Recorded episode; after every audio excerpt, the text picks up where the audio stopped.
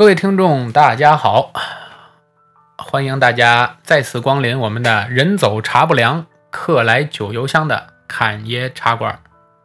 我们的故事今天继续，在我们刚刚做过的那个上，就是《庚子国殇》这个节目的上期中啊，我们做过之后呢，有一些热心观众给我们发来了很多文章啊，来帮助我们。呃，提升我们相关的这些涉及到的这些庚子年发生的故事的这个知识量，其中呢，就涉及到了这个康熙的这个九子夺嫡的事儿啊，所以在今天的节目开始之前呢，我们可以用点时间，简单的再把这个事情给大家展开说一下。康熙啊，这个皇帝不简单啊，但是大家都知道。在九子夺嫡中，最后胜出的是四阿哥胤禛，也就是后来将未来的这个雍正皇帝。但其实雍正这个人呢，在康熙的这么多诸多阿哥之中呢，其实是一个非常没有什么特点的人啊。你不能说他天资聪慧，也不能说他这个这个人缘很好，像八阿哥一样，是吧？所以就是个很平庸的人。但是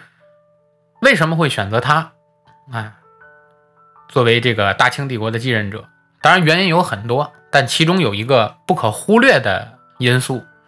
就是因为康熙皇帝非常看重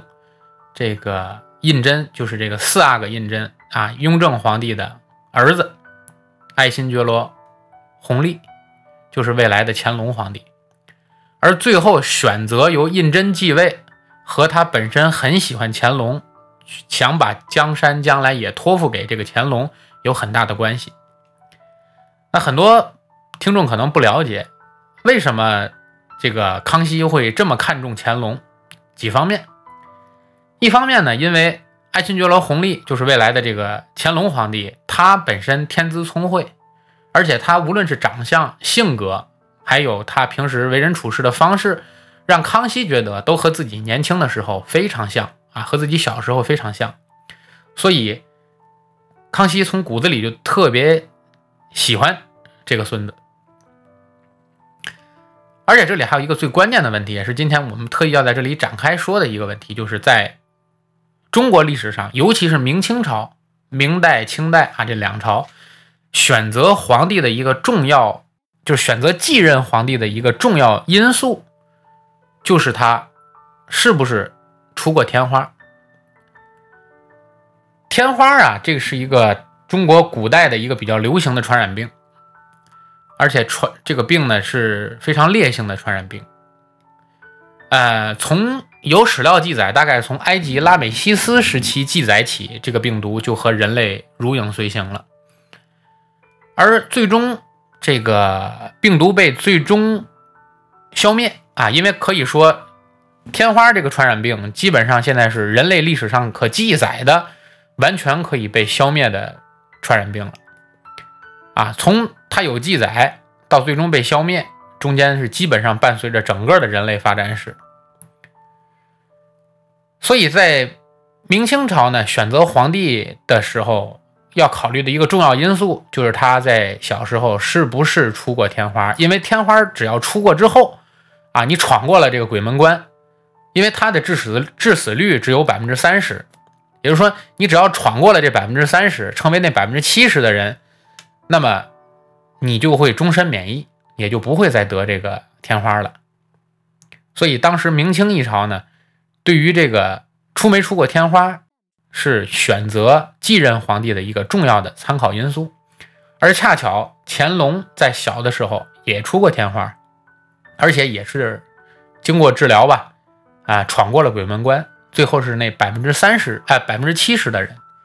啊，所以说这也是康熙选择乾隆的一个重要因素，因为毕竟康熙小时候也出过天花，而且也是闯过了啊，获得了这种疾病的免疫力。但是纵观历史上，其实有很多，尤其清朝，因为清朝的历史现在距现在比较近，所以很多清史的记载中有很多名臣。啊，包括很多皇帝都是死于天花，所以当时人们对于是不是出过天花这件事情很在意。啊。当然，关于天花这种这个病毒呢，如果展开说，这可能又是一期节目了，所以我们只是在这里啊简单提两句。这是当时九子夺嫡之后为什么会选择四阿哥胤禛继位的一个啊比较也是比较重要的一个参考点啊。关于天花就说这么几句，然后呢，我们继续我们上次庚子国殇的故事。上次啊，我们的故事讲到了一七八零年。一七八零年，就是和珅上位的那年啊，和珅正式上位的那年。而整个故事呢，也是伴随着何大人从火箭式上升的干部啊，一直到最后被白绫赐死啊，讲述了何大人的这一生。而上次故事的结尾呢，就停留在由于和珅的贪污，致使。大清朝的国运和整个中国封建王朝的这个转折点，就大概是在一七八零年左右到来了。而整整一个甲子之后，也就是六十年之后，到了一八四零年，这又是一个甲子年啊！一八四零年还是庚子年，它的当时的年号是清道光二十年。很多朋友估计一看到一八四零年这个年份就开始叹气啊，没错，一八四零年是中国近代史的开端，或者说一八四零年是一段让所有中国人扼腕叹息、捶胸顿足的屈辱史的开端，也就是始于一八四零年的这个庚子年。但是很多朋友啊，对于这段历史。貌似都很熟悉，因为毕竟一八四零年这一年爆发了大清帝国和英国的正面交锋啊，史称第一次鸦片战争啊，很多人简称就叫一鸦啊，一鸦二鸦啊，第一次鸦片战争，第二次鸦片战争。但其实呢，往往越熟悉的历史呢，大家也往往越陌生，因为我们大部分人都是被这场战争的名字给蛊惑了，鸦片战争啊，很多人觉得这场战争就是和鸦片有关。但其实，这场战争是大清和大英两个帝国之间的战争是不假，但这场战争的目的和这场战争的结果，其实本身和鸦片没有什么太直接的关系。事情发生在一八四零年，但是我们要为了把故事讲明白，我们要把时间往前再倒一年，故事发生在一八三九年的七月。九龙尖沙咀儿当时还是个村子，小渔村，因为香港在当时就是个小渔村啊。九龙尖沙咀村发生了林维喜案，大概的过程就是一个英国水兵在这个尖沙咀村内啊醉酒闹事，打死了村民林维喜。这件事情就当时被这个两广总督啊林则徐处理了。林则徐当时是强硬派。就要求英国商务总监叫义律交出凶手，但是义律为了保护自己本国的这个水兵，给水兵轻轻的判处了一点简单的刑事责任啊，这件事情就草草了事了。于是，在八月十五日，一八三九年的八月十五日，林则徐一怒之下就下令禁止与英国的一切贸易。而且当时派兵就开进了澳门，因大家注意，当时的香港、澳门还属于中国版图啊，就开进了澳门，更进一步就开始要驱逐英国人出境，而这件事情就是这个林维喜案，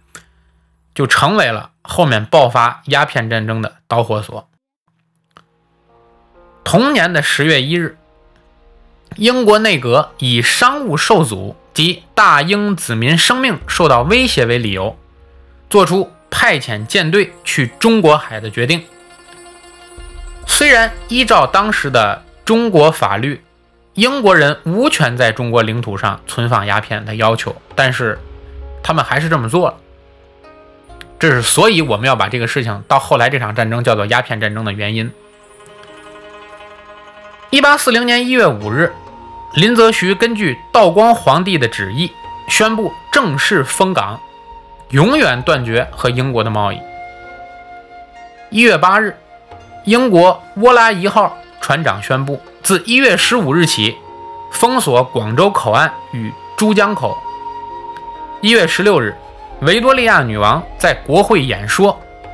提醒当时的英国国会要密切关注英国人在华利益及国家尊严。在中国发生的事件已经引起了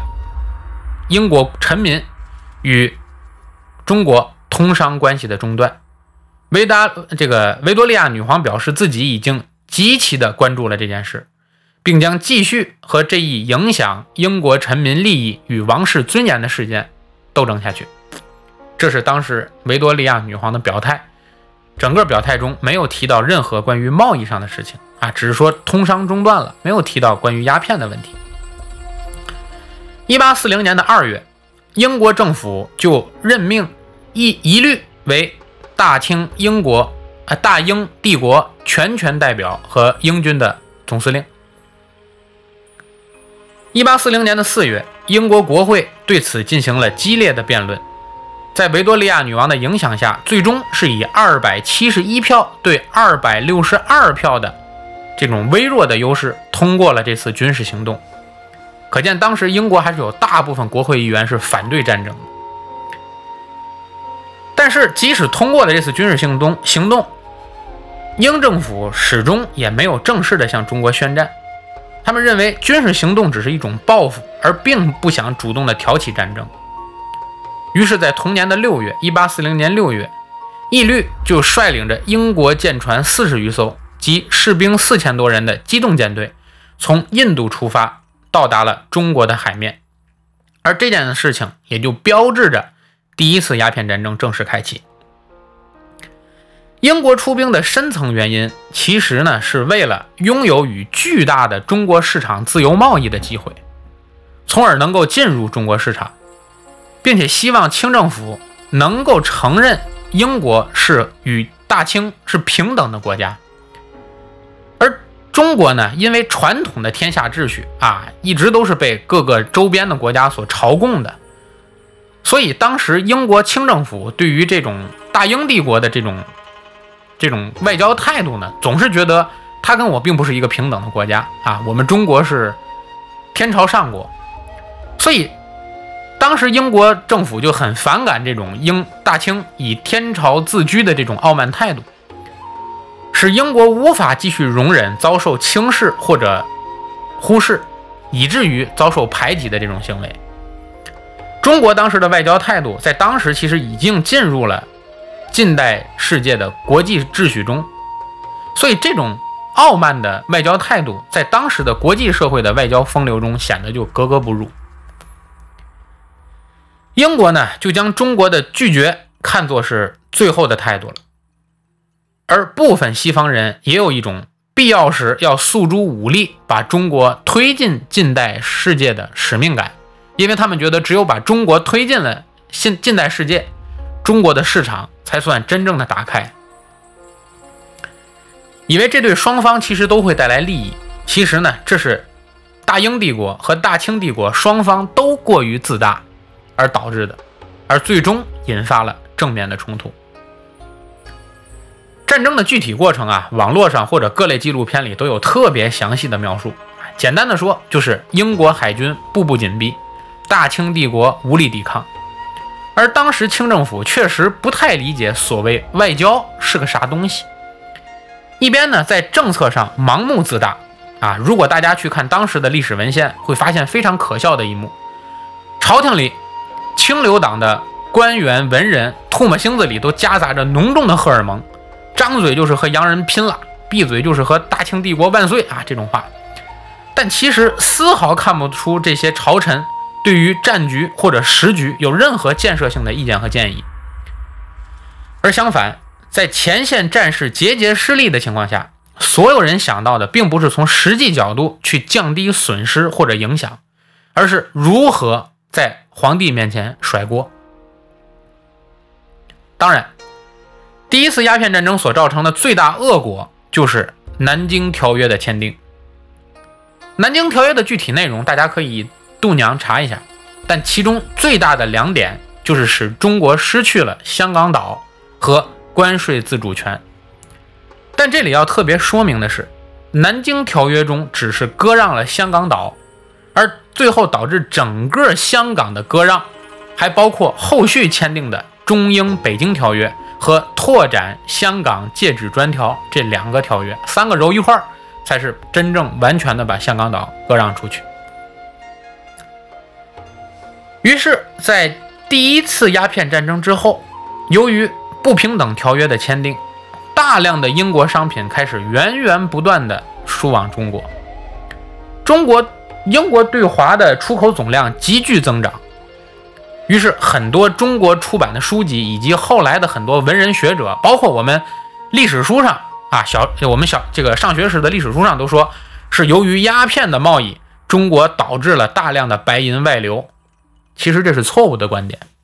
啊！就像我今天在讲到这个板块的时候和大家说过的，其实并不是和鸦片没有太大关系。我们从当时的这个进出口的数据分析。中国的市场对英国商品其实并不买账。从1845年就是签订了《南京条约》之后，到1855年整个十年过程中，英国输入中国的最重要的商品并不是鸦片，而是棉纱。而上升的这个量，仅是从原先签订条约之前的260万磅上升到了290万磅，增幅仅仅百分之十。就差不多只有百分之十，而棉布的情况就更加不堪啊！英国向中国进口的这个棉布的数量不但没有上升，反而从原先的三百一十万匹下降到了两百万匹，减少了将近百分之三十以上。所以说，从当时的数据统计，鸦片的进口远远要低于当时的棉纱和。这个棉布，所以总体而言，一八四六年以后，中国的进口货物总值连续三年都大幅下降，其中在一八四八年下降幅度竟然达到了百分之二十点一。以后虽然曾经有一度啊进口量有所回升，但是一直到一八五四年还没有恢复到十年前一八四五年的水平，反而在五口通商之后。中国出口商品的品种开始逐渐增加了。从早期我们只有茶叶、丝绸、瓷器这老三样出口，逐渐发展到后来皮革、猪鬃、锡、豆类、籽类、石油啊，这个石油不是不是我们的那个开采的石油，是食用油啊，吃的食食用油，还有棉花以及其他的小工艺品等等等等。而且当时我们的茶叶和生丝仍然是中国最大宗的出口商品，占中国当时的所有的出口总值的百分之七十五以上。也就是说，自从鸦片战争之后，自一八四六年到一八五六年的这十年中，英国从中国进口的茶叶和生丝几乎每年都在递增。茶叶从一八四六年的四千六百七十四点六万磅。逐渐递增到了一八五六年的六千三百二十七点八万磅，而生丝啊，更是从这个两万零两百七十包递增到了五万八千五百五十一包，增幅都非常显著啊，几乎乘以二了。所以谁都没有想到，鸦片战争虽然中国是战败方，但是战争结果是，竟然是中国对于英国的出口量迅速增加。而英国对中国的出口反而是增幅缓慢，甚至于下跌了，所以这才导致了中国对英国的贸易产生了巨大的顺差。从1850年到1856年，短短的六七年间，中国对英国的贸易顺差从这个四十二万七呃四百二十七万四千八百八十万英呃八百八十英镑啊，一直就增加到了。八百四十三万六千零七十二英镑，几乎是翻了一番。即便英国对中国的鸦片啊走私，在鸦片战争之后有了明显的提升，但是也根本无法弥补对华贸易的巨大逆差。中国当时出口的所有的东西里，仅仅生丝，就是我们这个养蚕吐丝嘛，生丝一项的出口就足以将鸦片走私的，就是英国向中国输出鸦片的这个所有的进口额全部抵消。就算英国英法联军后来又发动了二次鸦片战争，迫使清政府于咸丰八年，就是公元一八五八年签署了《天津条约》，明确规定了鸦片以洋药的名义合法征税输入中国啊。即使签订了这样的条约，对于扭转两国之间贸易的这种顺逆差都无济于事。所以这件事情恐怕是当当时英国皇室、英国国会、英法联军。都始料未及的，也正是因为如此，西方列强在未来和中国签订的各项条约中，对于贸易的要求就逐渐减弱了，因为他们知道和中国做生意挣不着钱啊。相反，如果双方平等进出口，中国出口的东西要远远就挣国外的钱，要远远多于他们挣中国的钱。所以，相反，对于割地赔款的胃口越来越大。因此，这才把中国逐渐变成了半殖民地半封建的社会，而并不是由于鸦片的合法贸易导致了中国成为了半殖民地半封建社会。中国近代史中的屈辱之路和中华人民逐步走向现代化的自强之路，其实都是始于1840年这个庚子年。当然，在这里我们要补充一句的是，《南京条约》。不是李鸿章签的，签订这个条约的是当时的两广总督齐英。因为签订南京条约的时候，李鸿章李大人刚刚十七岁，这个锅不能让李鸿章背。我看过很多的历史书，很可笑的是，有很多历史还是比较专业的一些著作上，竟然都把南京条约的签订人，有的人都写成了李鸿章，我实在是不知道为什么。啊，在这里要强调，这阵儿。李鸿章还小。一八四零年，鸦片战争，南京条约，这个庚子年过得很不太平。而仅仅又过了六十年，又是一个甲子轮回，到了一九零零年，这一年，在中国的国号是清光绪二十六年，还有一个国号叫日本明治三十三年。为何我要在全篇开头把一九零零年大清和日本的年号一起说呢？因为在这个庚子年，著名的中日甲午战争刚刚结束了六年。这一年，光绪皇帝二十九岁，日本的明治天皇四十八岁。六年前，甲午一战，李鸿章历尽千辛创建的北洋水师。全军覆没。当时啊，北洋水师总共拥有主力舰，这个战舰大小合计有二十五艘，辅助军舰五十艘，运输船三十艘，官兵一共四千余人。这支舰队兴建于一八八八年，是中国建立的第一支近代化的海军舰队，同时也是清朝。建立的四支近代化海军中，实力最强、规模最大的一支。很多历史书上说呀，北洋舰队是全亚洲甚至全太平洋最强的舰队。怎么说呢？只能说曾经一度是。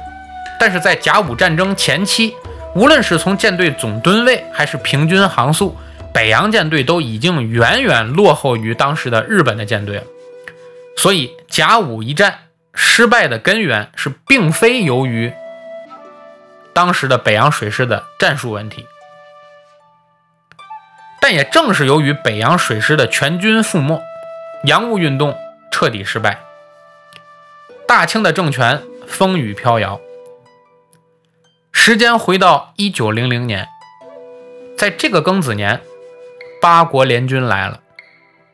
而招引来八国联军的这件事情的起因，要从义和团说起。义和团啊，兴起于山东，最初呢，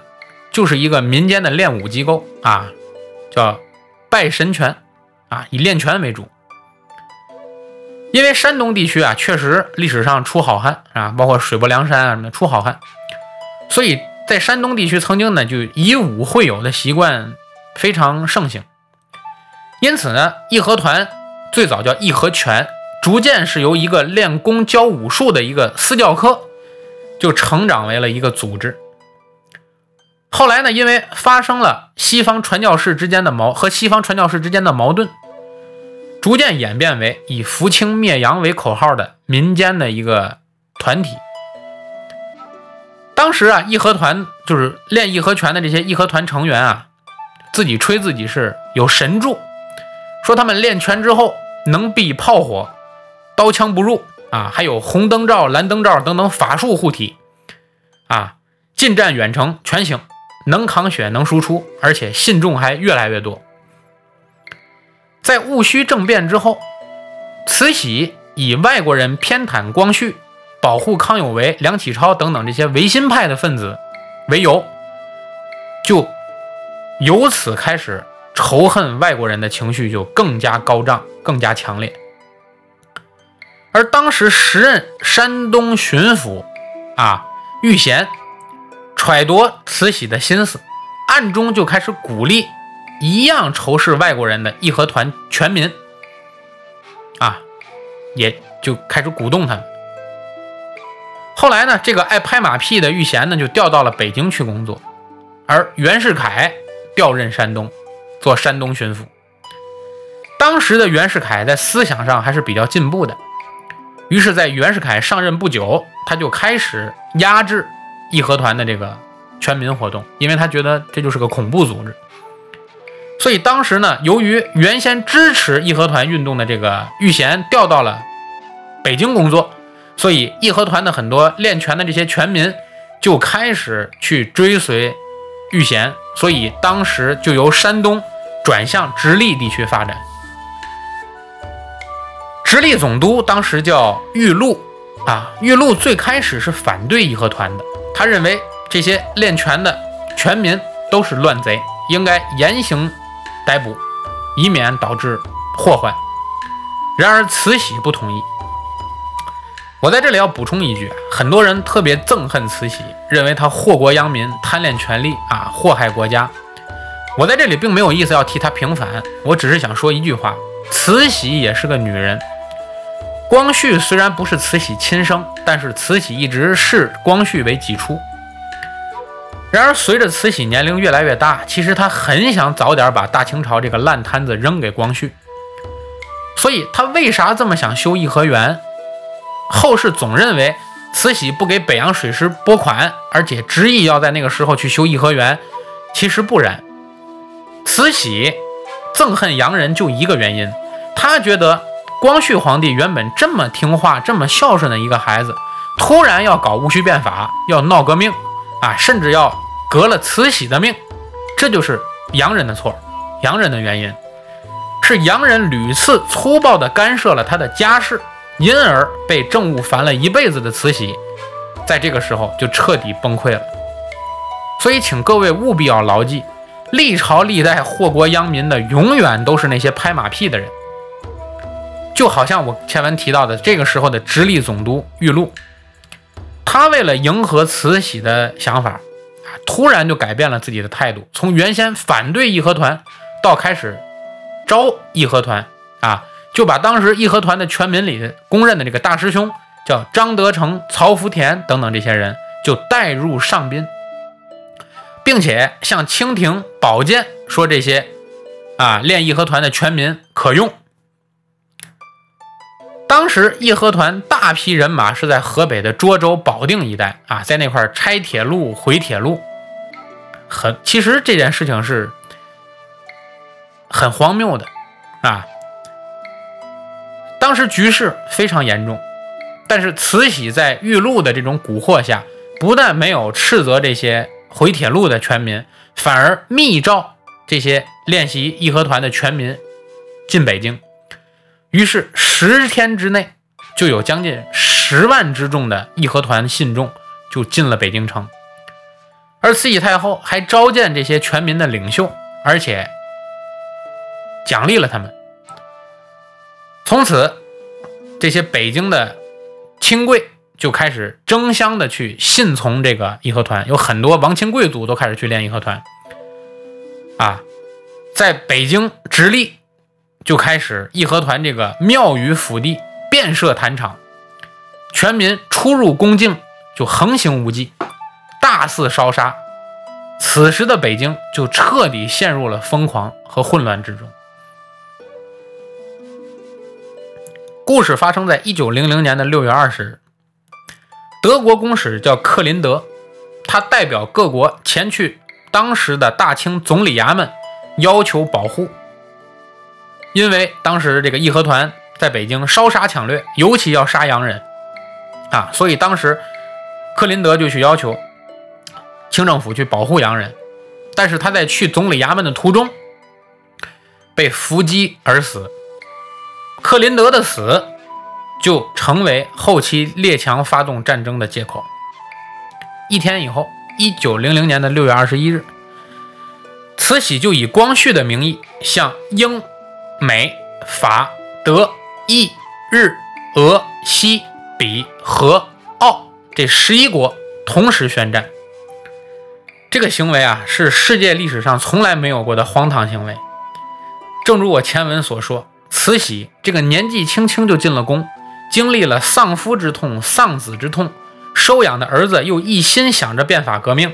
自己辛辛苦苦熬来的权益，却要被。一群天边来的洋人指手画脚，一把年纪还苦苦支撑着这个摇摇欲坠的老女人啊！此时就做了最后的反抗。这个反抗就是同时和十一国宣宣战。这个行为啊，虽然荒唐，但你细想想，其实更可悲。一九零零年七月，由四万五千名来自日本、美国、奥匈帝国、英国。啊，当然，英国这个英军派来的军队里头，还包括英国在威海卫训练的由中国人组成的中国兵团，啊，还有法国、德国、意大利及俄国等等组成的这个八国联军，浩浩荡荡的就踏上了中国领土。一九零零年七月十四日，联军势如破竹，占领了天津，从大沽炮台登陆，占领了天津。而作为拱卫北京的最后一道关卡，天津的丢失。啊，直隶总督玉禄觉得没法跟朝廷解释了，于是玉禄就在兵败之后自杀了。一九零零年七月二十八日，主和的大臣徐景成及这个呃袁敞被清廷处死。一九零零年八月四日，联军向北京进逼，沿途并没有受到真正有力的抵抗。但是沿途这个清兵和义和团的全民啊，练拳的这些全民估计有十五万人左右。而当时呢，八国联军的总数刚开始只有三万多人，后来是陆续增加到四万五千人的。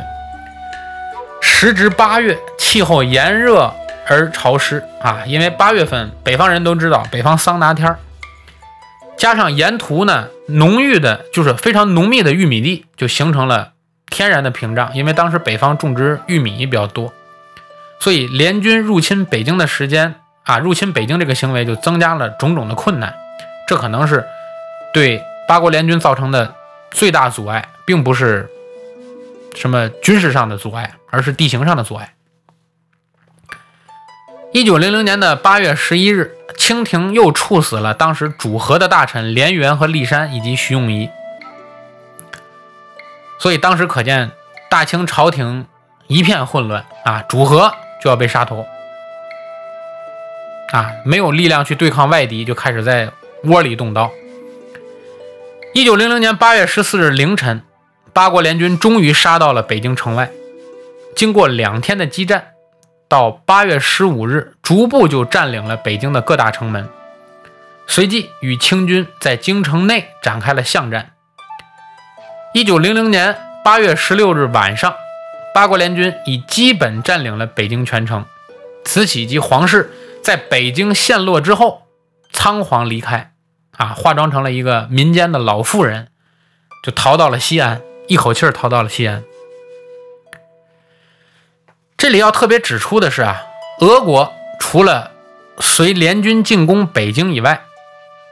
啊，从南北两路调集了二十余万人，就进占了中国东北。啊，进占了中国东北。北路俄军八月占领了黑龙江的齐齐哈尔，九月占领了吉林省吉林市。南路军呢，于八月占领了营口，十月占了沈阳。不久之后，南这个两路军队会师，就等于占领了东北全境。啊，整个东北就在八国联军入侵的时候。就被这个俄军啊偷偷的全部占领了。转过年来，也就是一九零一年的九月七日，李鸿章就再次作为清政府的背锅侠，全权代表大清政府与八国联军签订了《辛丑条约》。当然，这又是一个丧权辱国的条约，仅仅是赔款一项就有四亿五千万两。如果算上当时三十九年的利息，就大概有九点八亿两，这大概是清政府十二年的财政收入。签完这个条约啊，李鸿章生了一场大病，此时的他呀早已身心俱疲。仅仅两个月以后，也就是一九零一年的十一月七日，李鸿章在悲愤交集中离开了人世。这件由义和团而起，最终以八国联军占领北京，被迫清政府签订辛丑条约作为终结的这次事件，啊，由于它是发生在一九零零年，也发生在庚子年，所以这件事情就被后世直接叫做庚子国变。啊，这是我们为大家讲清政府的最后一个庚子年，八国联军清子国变。历史的车轮呢，并没有停止。一九零零年庚子国变之后，清政府就逐渐的倒台了啊，紧紧接着就是建立了这个民国政府，啊，后来又直接建立了新中国。我们的故事又往后发展了六十年，下一个庚子年是一九六零年，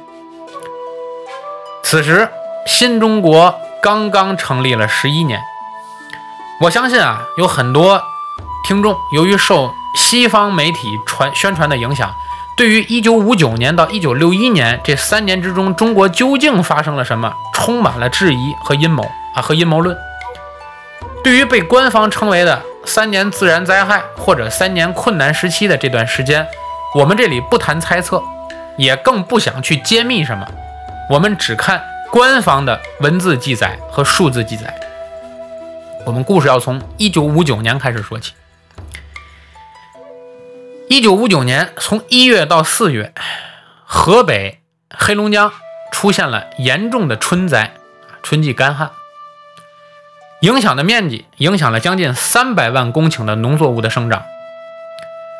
仅仅黑龙江一省受旱的这个土地的尺寸，就是从地平面往下。四到五寸，全是没有一点水分的，受旱四到五一寸啊，这是历史罕见的。紧接着，一九五九年的四月到五月，华北地区发生了严重的霜冻灾害，华北、黑龙江等地五十多万公顷的农田受灾。而与此相反，同年的二月到六月，南方三次出现了洪涝灾害，珠江、长江。淮河流域洪水泛滥，又造成了中国南方两百多万公顷的农田被淹。紧接着，三月到六月，东部沿海和华北地区又发生了风雹灾害啊，大风和冰雹。进入夏季啊，旱灾洪涝就开始对移，就是南北对移了，北方又开始了这个洪涝。黄河流域开始洪涝，而南方又开始陷入了旱灾。六月到八月以江淮流域为主的旱灾，啊，到七月下旬已经恶化到了受灾面积达到了八百二十一点二万公顷，持续到八月上旬就直接扩大到了黄河以北和西南内陆，受灾面积达到了两千两百七十六万公顷。七月下旬，河北、北京、黑龙江地区突降暴雨，暴雨导致山洪爆发，两百多万公顷农田被淹。七月到九月，东南沿海又遭到了五次台风的侵袭，台风最高到达了十二级，又导致东南沿海一百二十万公顷农田受灾。一九五九年啊，这个灾害种类繁多，在部分地区呢还是轮番发生。除了旱灾、霜灾、洪涝、风雹之外，还出现了建国以来并不多见的这个蝗虫灾害、年虫灾害，还有鼠灾等等等等。所以，一九五九年这一年，大家从刚才所念过的这些地区和数字上看，中国的主要粮食产地基本上都算颗粒无收。但是，这个事情并没有在一九五九年结束，到了一九六零年。继一九五九年大灾害之后，全国整个大陆除了西藏地区之外，又发生了建国以后最严重的旱灾，受灾面积已经达到了六千五百四十六万公顷，成灾面积是两千四百九十八万公顷，受灾面积是建建国以来首位。主要灾害是以北方为主的持续的特大。旱灾和东北和沿海地区的严重的台风、洪水灾害。一九六零年的一月到九月，从五九年秋季开始就缺少雨水的山东、河南、河北、山西、内蒙古、甘肃、陕西等等华北、西北的这些地区持续大旱，有些地区啊甚至三百天到四百天低雨未降，受灾面积达到了两千三百一十九点一万公顷。其中，山东、河南、河北三个主要的粮食粮食产地合计受灾是一千五百九十八点六万顷，分别达到了整个旱灾地区的百分之六十八点九和百分之五十六点九。流经山东、河南的黄河等流域长期断流，济南地区八百万人连生活用水都开始告急。进入到夏季，持续的旱灾扩展到了南方，江苏、湖北、湖南、广东、四川、云南等等南方地区啊，都开始遭受了旱灾。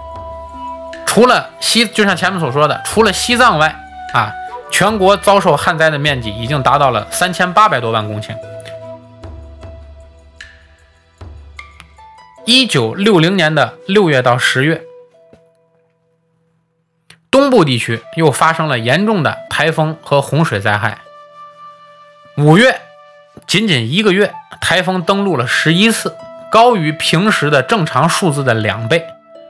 台风过境时间长达了十到二十个小时，这个时间也是高于往年平均数字的三倍以上。台风造造成的东南沿海地区的暴雨频繁、洪水泛滥，广东、福建、浙江、安徽。江苏、山东、河北、辽宁、吉林、黑龙江等等等等，这十一个省受灾面积就达到了九百多万公顷。而由于持续的灾害，啊，这个仅仅这些台风就造成了将近五千余人的死亡。山东部分地区三十多天降雨暴雨十九次，平地积水三到四米。平均积水是三到四米。东北辽河、太子河泛滥，流量是有史以来最大的，甚至于淹没了辽宁、吉林等地一百四十三点七万公顷的良田。鞍山本溪地区的农田村庄也遭受到了毁灭性的打击。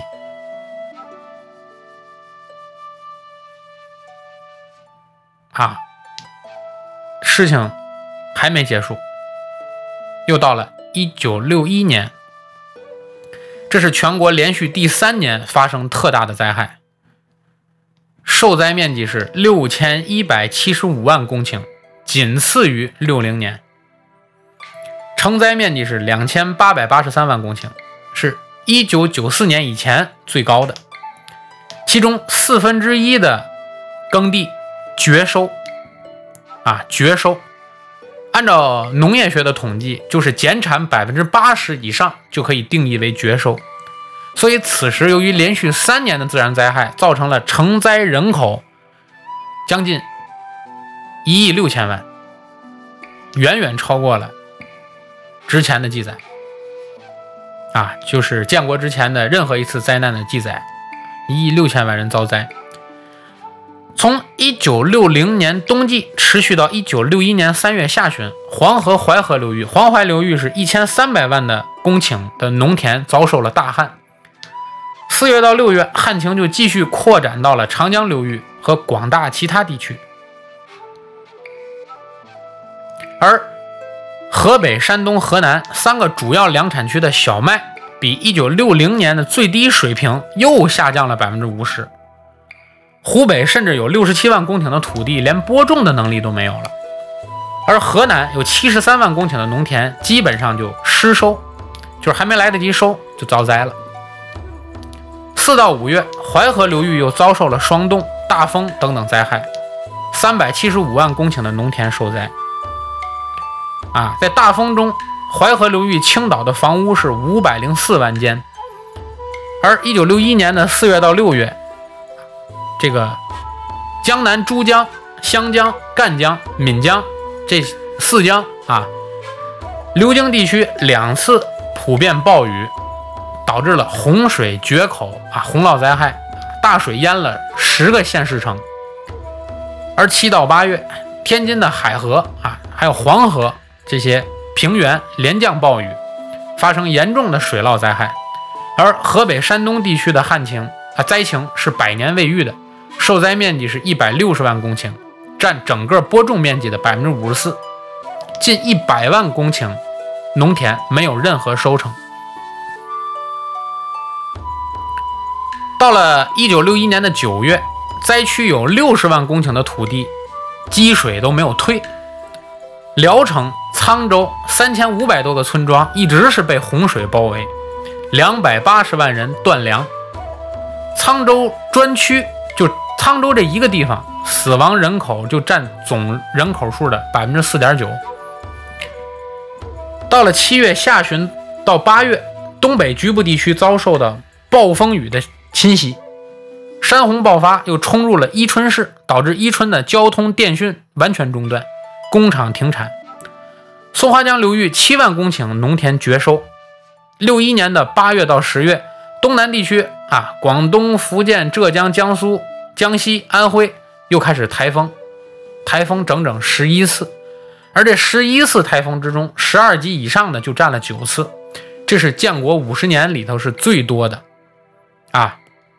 淹没了一百八十万公顷的农田，造成的渔船损坏、房屋倒塌、海堤冲毁。人口死亡等等等等，这些损失都远远超过了五九年和六零年。根据以上啊描述的这一大堆数字，大家可以看出什么呢？就是一九五九年到一九六二年，因旱灾减产幅度是最严重的，而一九五九年以来五年平均人口口粮和减按照按照这五年的平均人口的口粮和减产的常例来计算。一九五九年到一九六一年，连续三年每年多减产的粮食达到了八百三十八万吨，减产的幅度达到了百分之十五。按照以前口粮的平均消耗水平，也就是到一九六二年底，全国将近两千八百万人的口粮凭空被蒸发掉了，就没了。由于灾害的问题，而这个减产幅度是高出了。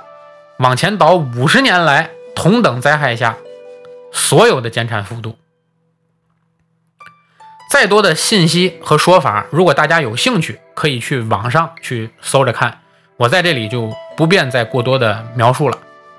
但不久前发表在美国临床营养学杂志上的一篇论文指出，为什么中国会有跟另这个世界其他国家和地区相比，为什么中国有这么多的糖尿病患者？而且为什么中国的糖尿病患者大概就集中在？因为我今年三十三岁，就大概总是集中在我们的父辈那一辈和我们这一辈人的这个身上呢？甚至于父辈的父辈啊，再年轻点的，可能就是这个三代都受糖尿病的这个影响。为什么？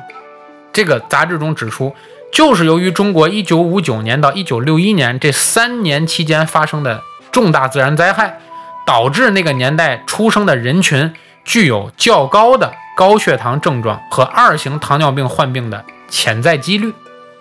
而这个研究结果最让人值得关注的地方就是，虽然啊这个事儿距三年自然灾害已经过去了大半个世，就是将近半个多世纪了，他们这个遭受过自年自然灾害的这些人的后代，依然有患高血糖症状的患病风险。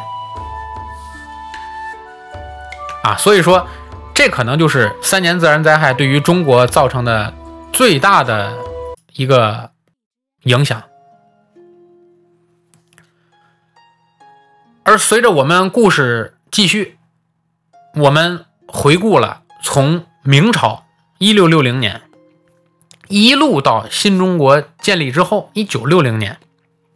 每一个庚子年所发生的这些故事。包括一直到今年又一个庚子年，啊，又一个庚子年，二零二零年发生的这次新冠肺炎的这个传染。故事讲到这里，其实我要说的是什么呢？就是我们做一个简单的总结，